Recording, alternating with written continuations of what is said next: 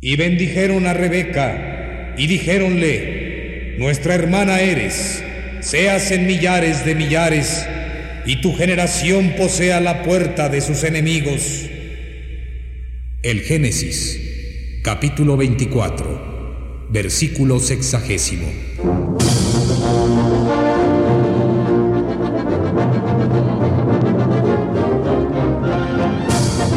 Las hijas de Rebeca.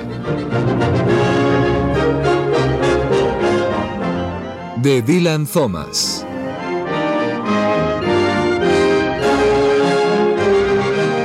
Adaptación de Juan Cristián Gutiérrez.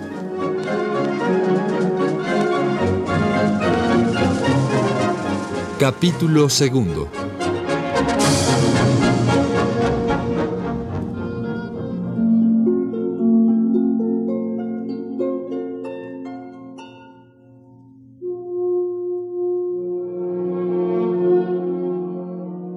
Es el día siguiente.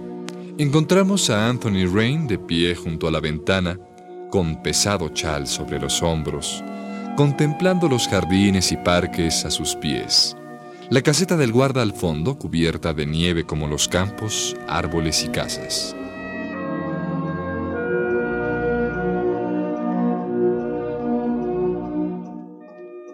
Buenos días, prados de Pentre, colinas de Argon y David.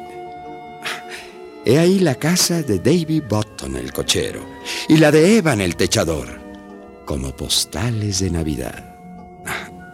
Y las chimeneas de Sarn Hall. Adelante. ¿Ves? Ya te dije que, que nevaría esta mañana. Igual hizo el callo de Sir Henry, Sarah Jane. Señorito Anthony, te he traído toda la ropa de abrigo que hay en la casa. Póntela inmediatamente antes de que pesques lo que no tienes. Ah, por favor, Sarah Jane. David Button te espera en el trineo. Puede que algunas prendas ya no me vayan, Sarah Jane. Me he hecho todo un hombre, ¿sabes? No te preocupes por las apariencias. Lo que importa es que estés caliente.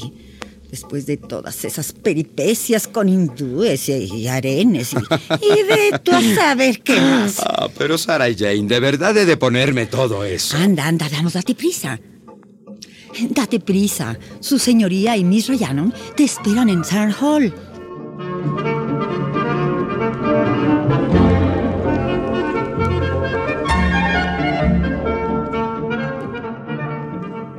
En el salón matinal de Sarn Hall, Anthony Rain se ha despojado de su voluminoso tapado.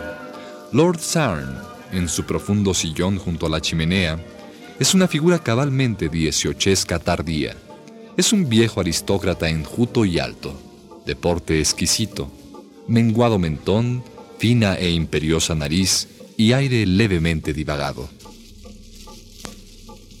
Así que, mi querido muchacho, cuando seas juez de paz, como tu padre sin duda hubiera deseado, ah, aunque tal vez no, era una persona tan contradictoria que en gloria esté. Y se puso tan violento con lo de Lord Palmerson. Tienes frío, ¿verdad? Eh, ¿Quieres que mande traer un calentapiés? Gracias, señor, pero no puedo ponerme nada más. Uno no se pone un calentapiés, Anthony. Aunque quizá en la India tengan alguna vieja costumbre tribal que... mm, ¿Pero qué estaba diciendo? Ah, sí, lo de que seas juez de paz. Eh, no creo que quiera convertirme en juez de paz, Lord Sarn. Excelente. Celebro que esto haya quedado aclarado. Nos reuniremos en el tribunal este jueves, muchacho. Mm, Pero bueno, ¿dónde está Ryanon? Jamás responde cuando toco la campana. Quizás sea porque usted no ha hecho sonar la campana.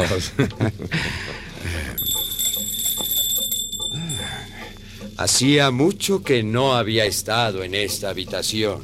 No ha cambiado nada. Desde luego, no sabría dónde estoy si me movieran las cosas. Las mismas alfombras, sillas y cuadros. Ah, hasta los floreros. Las flores sí han cambiado desde la última vez. ¿Y yo soy la misma?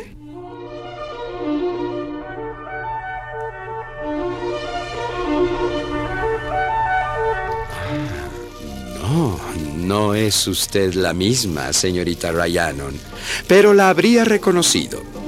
A la encantadora muchachita que conociera antaño la percibo aún, creo, ahí, de pie, sonriendo detrás de la hermosa y joven dama que con gusto contemplo ahora. Creo que usted solo repara en lo superficial. ¿Y me recuerda usted lo suficiente como para decir si yo he cambiado? Sí, claro que sí. Está más viejo, desde luego. Bueno, eh, ya, ya váyanse. Debo excusarme, Anthony, por no poder acompañarlos esta mañana. ¿Y a dónde voy? Va a acompañarme amablemente de compras al mercado de Pembroke. Nos llevará en el trineo Davy, el cochero. Ah, bueno, pues vamos, vamos pues.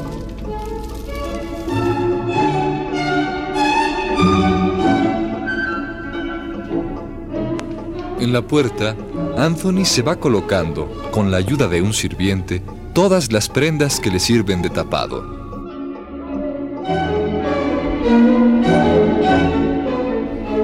¿Está seguro de ir suficientemente abrigado? Hay una vieja tienda de campaña en el desván. Eh, creo que serviría para envolverle. Luego podría encender un fuego en su interior y asar castañas. ¿O prefiere acaso las pieles que alfombran la biblioteca? No, no, gracias. No es bueno exagerar, ¿eh? Me siento muy cómodo así.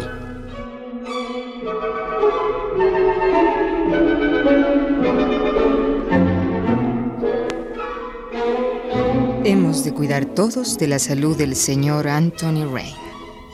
Eh, Davy, vamos a Pembroke. Como usted ordene, señorita.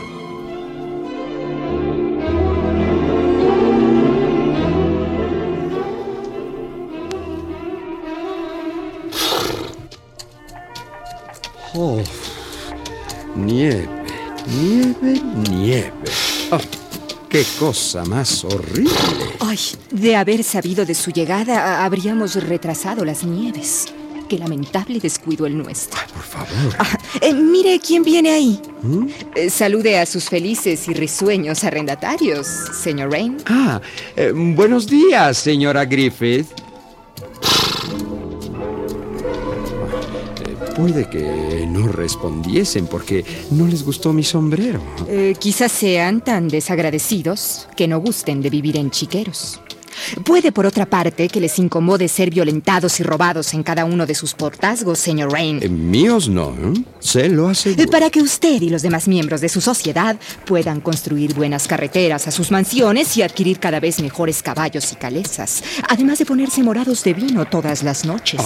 Le aseguro que el alcohol es veneno para mí. Me tiene sin cuidado si se lava usted los dientes con brandy, créame. Ah, eso sería muy dañino para el esmalte, eh, señorita Ryanon.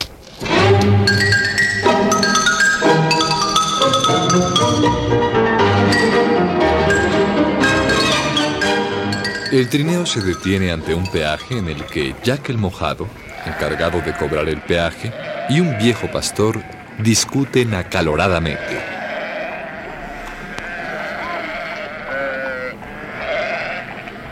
Hay que pagar. ¿Cuántas ovejas traes contigo? Yo no pago nada. Eh, 60, Jack. 60. Penique por cabeza, cinco chelines. Ah, Oigan eso, oigan, cinco chelines. Aquí tengo la lista, puedes leerlo. Ah, no sé leer, Jack. Yo tampoco, pero eso dice. caballeros? Eh, por favor, señorita Ryanon, dígame usted que sabe de letras. ¿Qué dice aquí? Mm, Sí, penique por cabeza. Ah, ya te lo dije, pero no has querido creerme. No te creería a ti, Jack, aunque me lo juraras en el lecho de muerte. Eh, Miss Ryanon, ¿me creería usted si le dijera que no he tenido nada que ver con estas tarifas? No. Es demencial. Estas gentes no pueden pagarlas. Sin embargo, lo hacen. No hay más remedio. ¿No es verdad, Davy? En Cormargen ha habido huelgas, peajes incendiados, casetas arrasadas y viajeros. ¡Pah! Al río. Muy mal, muy mal. ¿Y aquí no ha habido disturbios? No, señor Anthony. Todavía no. Nadie tiene el valor de iniciarlos. Ah, está bien. No discuto más. Aquí está el dinero, maldita sea. Así sí hay trato. Adelante.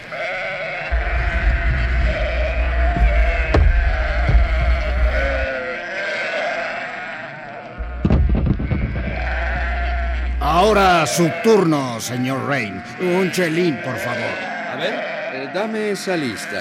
Mm. Eh, diligencia, calesa, carruaje con cuatro caballos, con dos caballos. No, no, ninguna mención sobre trineos. Solo habla de carruajes sin ruedas. Y dice que no pagan. No llevamos ruedas, Jack. ¿Eso dice lo escrito? ¿Sin ruedas gratis? ¿Estás seguro? ¡Abre la barrera! ¡Vamos! Está bien.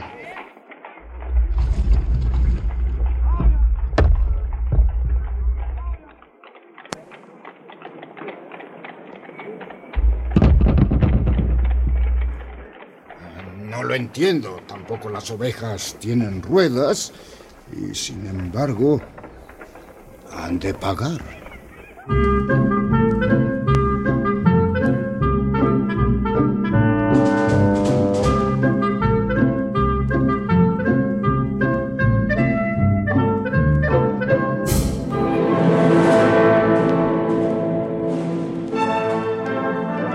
Esto es inconcebible. ¿Cómo se llama ese bruto, Davy? Le llaman Jack el mojado, señor Anthony. Porque es raro el verle la nariz fuera de algún tarro de cerveza. Me acordaré de él. Vamos, Davy, sigamos. Y si hueles a azufre, ese soy yo. Que estoy que echo chispas. ¡Arre!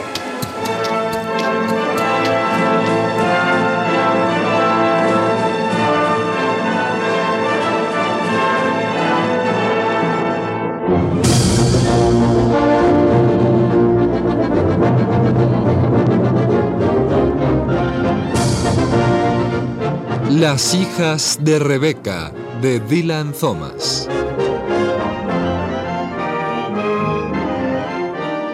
Adaptación de Juan Cristián Gutiérrez.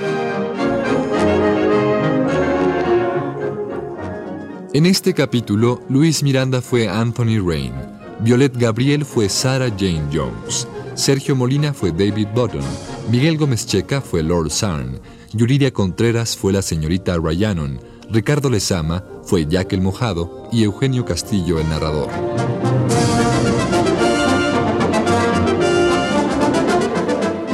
Grabación y realización Jorge Castro.